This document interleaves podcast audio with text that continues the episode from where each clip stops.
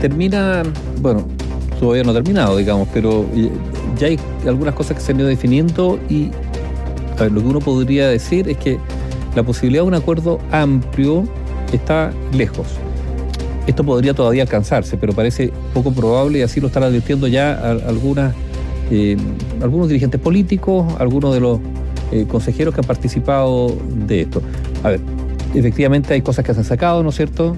Eh, cosas que se han ratificado, otras que se repusieron, que se habían eliminado y que se vuelven a... A poner, digamos, haciendo, uno podría decir, los cambios han pretendido hacer más amplia la base de apoyo al texto, pero todavía para muchos insuficiente. Y la pregunta es qué es lo que va a pasar. ¿Hay espacio para un acuerdo? Lo vamos a estar conversando más adelante seguramente, pero hoy día, en este momento, la sensación que hay es que muchos están, y, pienso en sectores tanto no, no de, derecha ni izquierda, no, incluso en la centro derecha y la centro izquierda que se hicieron muchos esfuerzos por alcanzar eh, un, acuerdo amplio, están, a da la sensación, decepcionados. ¿Puede esto modificarse? Sí. ¿Es probable que esto ocurra? No. O sea, ¿esto podría ser, podría lograrse esto todavía en los, en los trances que quedan? Sí. ¿Es viable esto? Sí, pero con muy, muy baja probabilidad de que esto ocurra. De hecho, Nivaldo fue el expresidente Eduardo Frei y también el expresidente Sebastián Piñera, quienes toman nuevamente un poco el micrófono y lo que solicitan es un llamado o hacen un llamado a redoblar los esfuerzos para lograr un acuerdo constitucional en la materia, considerando que la denominada cuestión constitucional está en su segunda fase, en el final de esta segunda etapa, y nuevamente no se observa una salida próspera, podríamos decirlo, porque lo que está pasando básicamente es que también se está generando esta especie de turbulencia por quizá la intransigencia de un sector, por haber tomado una mayoría y no haber querido mover de repente ni un ápice un poco de sus convicciones para poder llegar a acuerdos. A ver, yo, creo que hay varias cosas. Uno, efectivamente hay una mayoría que está haciendo valer esa mayoría como lo pretendió hacerse antes en, la convención, ¿no es cierto? Eso hay que decir. Son productos distintos los resultados por ahora, pero mm. sí. Pero también lo que hay aquí como demostración es que las diferencias, y digámoslo entre izquierda y derecha, pero o, entre izquierda radical y, derecha radical, póngale el nombre que quieran. Pero aquí hay diferencias en el arco político muy sustantivas, tan sustantivas que han impedido hasta ahora, y yo digo hasta ahora porque dejamos un margen, digamos, de posibilidad que cambie, pero se ve muy difícil. Eh, que han impedido hasta ahora que se alcance acuerdos mínimos. O sea, hay cosas mínimas básicas en las cuales se ponen sobre, la mesa, más las diferencias que, la, que los eventuales acuerdos. ¿Por qué? Bueno, porque las posiciones están muy, muy alejadas. Entonces, esta expresión de polarización política, la pregunta es, ¿cuán real es en relación a las posiciones de la población? Es una buena pregunta es que la sociedad chilena está, tan polarizada o tiene visiones tan contrapuestas, irreconciliables en algunos temas básicos, como lo está demostrando hoy día la clase política? Es que la clase política, lo que estamos viendo en su actuar, con estas posiciones, yo no voy a decir extremas, pero distantes o irreconciliables en cuestiones básicas, ¿De verdad esto se, es la expresión de lo que está ocurriendo en la población chilena? En una de esas sí. No sé. Pero bueno, sí porque esos son los representantes elegidos por la ciudadanía para representarnos en el Consejo, que han sido incapaces de coincidir en cuestiones básicas. Ahora, esto es grave porque cuanto en cuestiones relativamente básicas, en el andamiaje de una constitución, porque lo otro es llegar ya al plano de las leyes, donde ahí la, la mayoría efectivamente marca las diferencias pero que no se, no sea, no sea, no sea, no se haya sido capaz de, alcanzar esos acuerdos mínimos que a, todos los, los dejen conforme, habla un dilema grave para el futuro.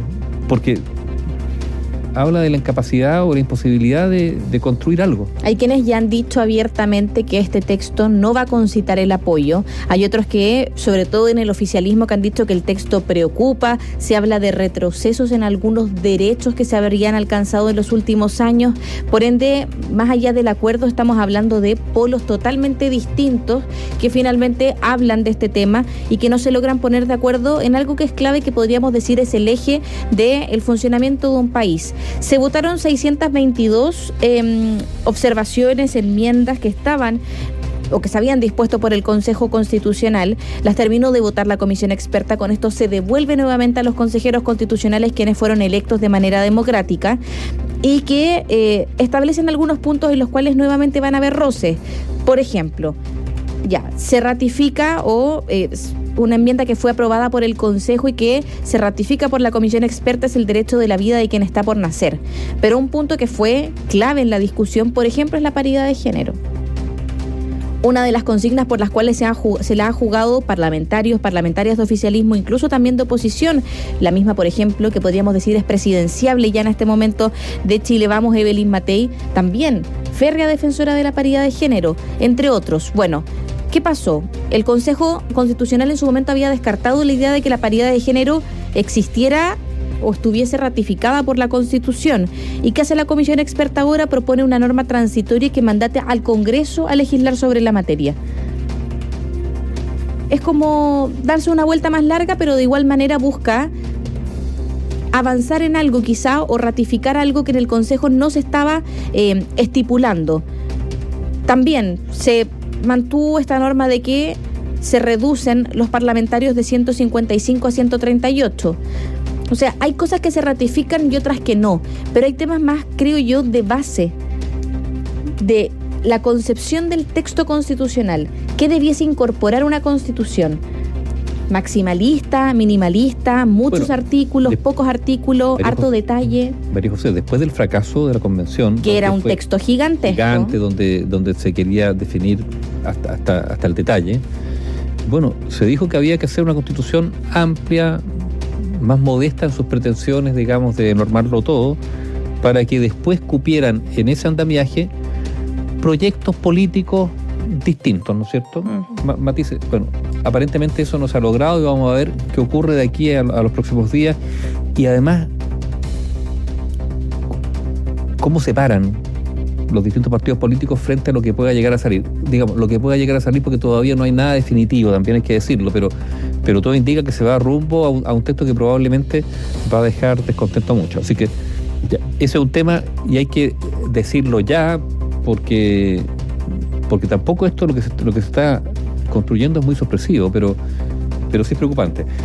Y ahí habrá que ver las responsabilidades que eventualmente después algunos quieran asumir. Algunos dicen que aquí hay mucho cálculo político, ¿no es cierto? Algunos dicen, por ejemplo, que desde el inicio hay sectores del oficialismo y también de la oposición que han querido que esto se rechace. y que han trabajado para ello y que por lo tanto han sido reticentes en, en poner su voluntad su talento y su esfuerzo en un acuerdo. Es que porque, porque en un cálculo dice, no, no, no, mejor que yo quiero estar en, en la papeleta, yo quiero ser de los que van a llamar a votar no, porque eso me ayudaría después para las elecciones que vienen. Bueno, son cálculos algunos dirán mezquinos, políticos, lo que sea. Y también es porque hay desconfianza del inicio de cómo se hizo este proceso. Algunos hablaron de cocina. Porque hay un agotamiento gigantesco. Mm.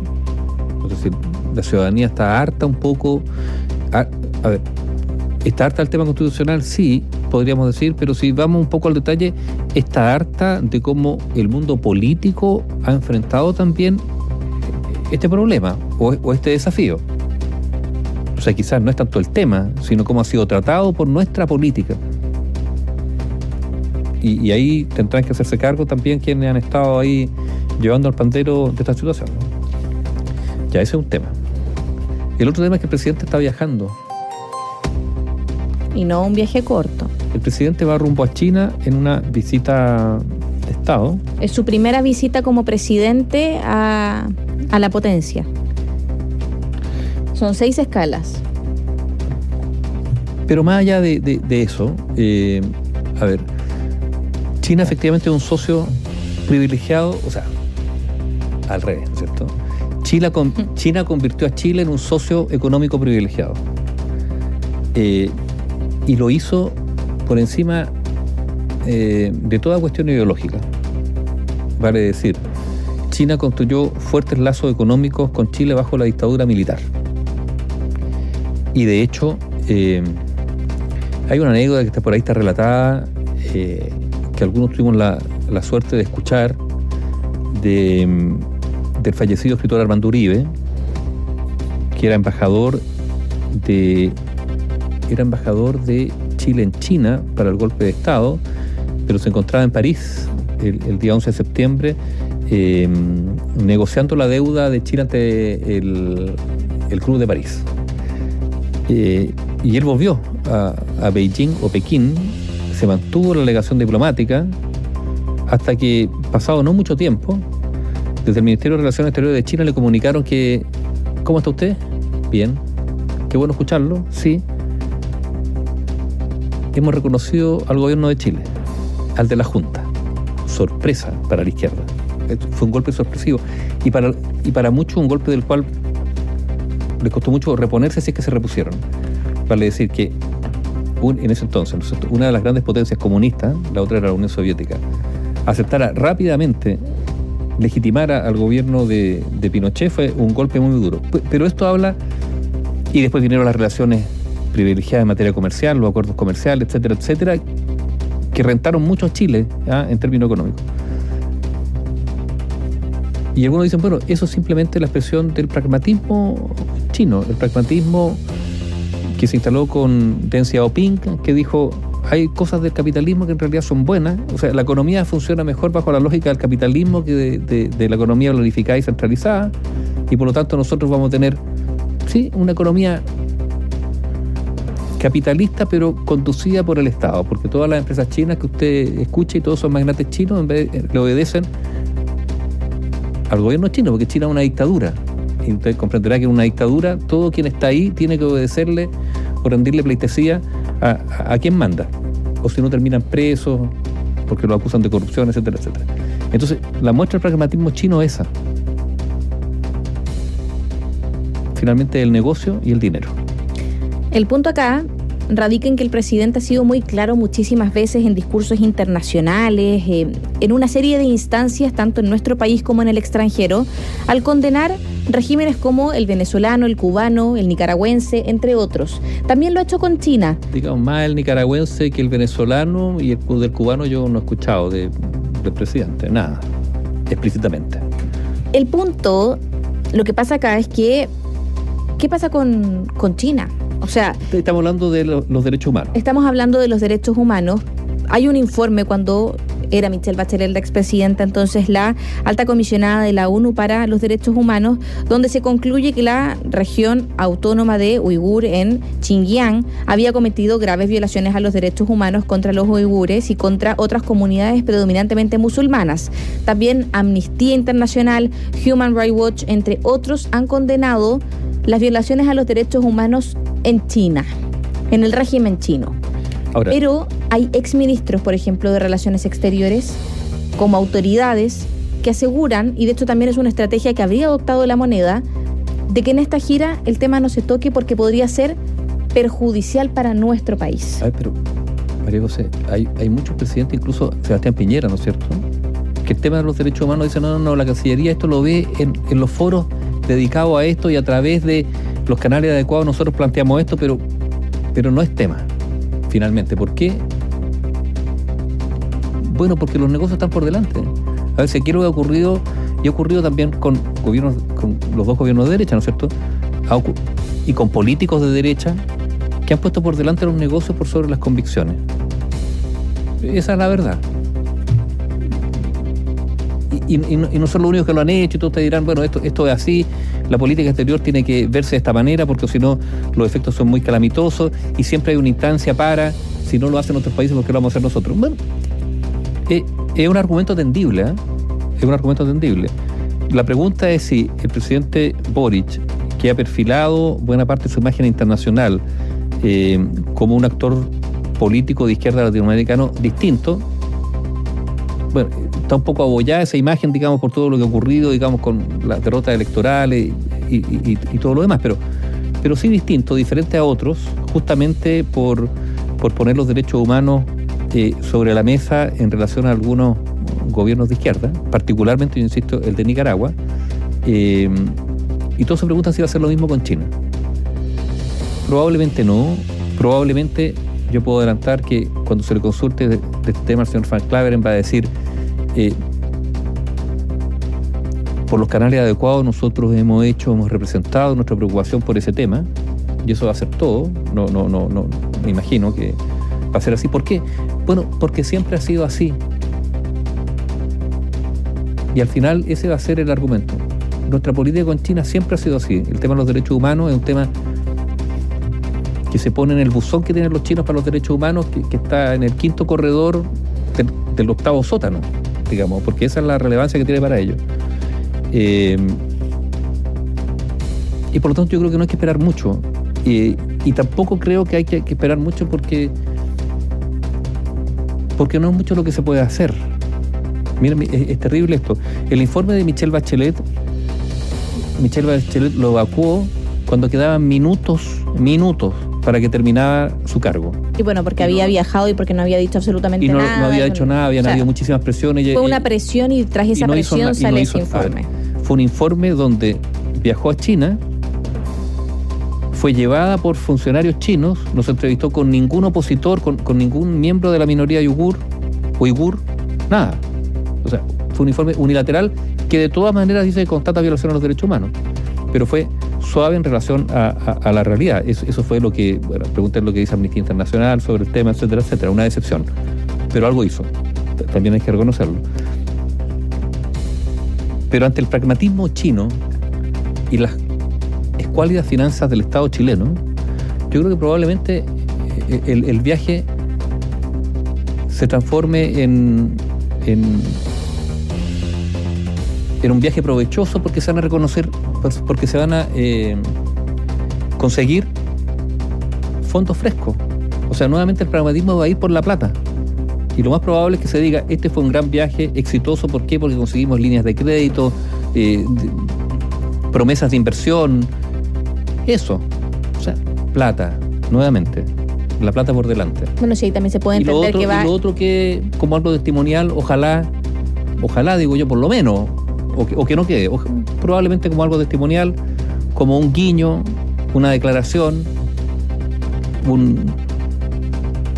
Pie de página. Un pie de página, e, e, exactamente. Ahora, mire lo que está usted, mire lo que está ocurriendo en el mundo, ¿no es cierto? Hay dos guerras en desarrollo, etcétera, etcétera, y uno se pregunta, claro, ¿cuáles son los principios que están rigiendo las relaciones internacionales? Eh, ¿Cuál es el peso de, de Naciones Unidas? Qué capacidad hay que, que la estructura internacional eh, exija el cumplimiento de determinadas normas. Ninguno. no ocurrió con la, Corte Penal Internacional, al final, se ha dedicado a tratar temas, o mejor dicho, a condenar solo a representantes de países del tercer mundo. Punto. Y con eso lava su cara. Pero la práctica no opera. Digamos, no opera con los grandes temas, con los grandes personajes de la política internacional, digamos. Ahí no se va a ir a sentar al banquillo ni Xi Jinping ni Joe Biden. No, no. Eh, eh, por cierto que no. Entonces. Acá claramente se, puede notar... fíjate, quizás es injusto pedirle al presidente Boric que haga más de lo poco que puede hacer.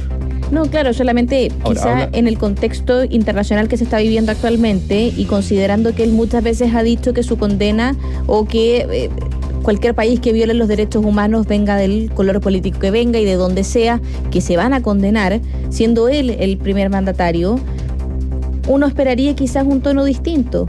Claramente vamos a ver lo que sucede. El tema ideológico puede quedar por un lado. Hay otro tema que también es el tema económico, que a mi parecer es el que predomina y eso se nota en la delegación. Va el ministro de Transporte, Obras Públicas, Agricultura, Economía, el canciller. La vocera de gobierno que fue cuestionada esa visita. Claro, pero hay estos temas, tú mencionaste algo, que, hay un tema ideológico que puede provocar diferencia al interior del oficialismo. Hay posiciones encontradas. Para, para buena parte del oficialismo en Cuba no hay violación a los derechos humanos eh, y, respaldan un régimen como en este para no ir más China, digamos, como el de Cuba, donde no puede existir oposición, donde no hay, libertades públicas, donde no hay pluralismo ideológico, donde no hay prensa independiente. todos los estándares básicos de una democracia no existen. Pero para, por ejemplo, para el Partido Comunista ahí se dio una democracia. Punto. Entonces, eh, tensar la situación al interior del oficialismo cuando el oficialismo más está tan complicado, ¿no es cierto? Es que es, una relación que podríamos decir que nunca ha cuajado del todo entre esas dos coaliciones. No, Por ende, pero, quizás tensionarla aún más con conflictos que podrían obviarse o dejarse pasar, porque ya se ha generado tensión con la relación entre el, régimen nicaragüense y, el presidente Gabriel Boric. Sí, al interior de la coalición de todas maneras. Pero, pues, mira lo que pasó en, la derecha con los 50 años también. Mm. O sea, o sea, estoy diciendo, en, términos ideológicos hay muchas cosas que complican a las coaliciones. No sería esta la primera, pero claro, pero ahora es, sí, es el presidente el que, el que va a estar sometido a esa, entre comillas, prueba en los próximos días en China.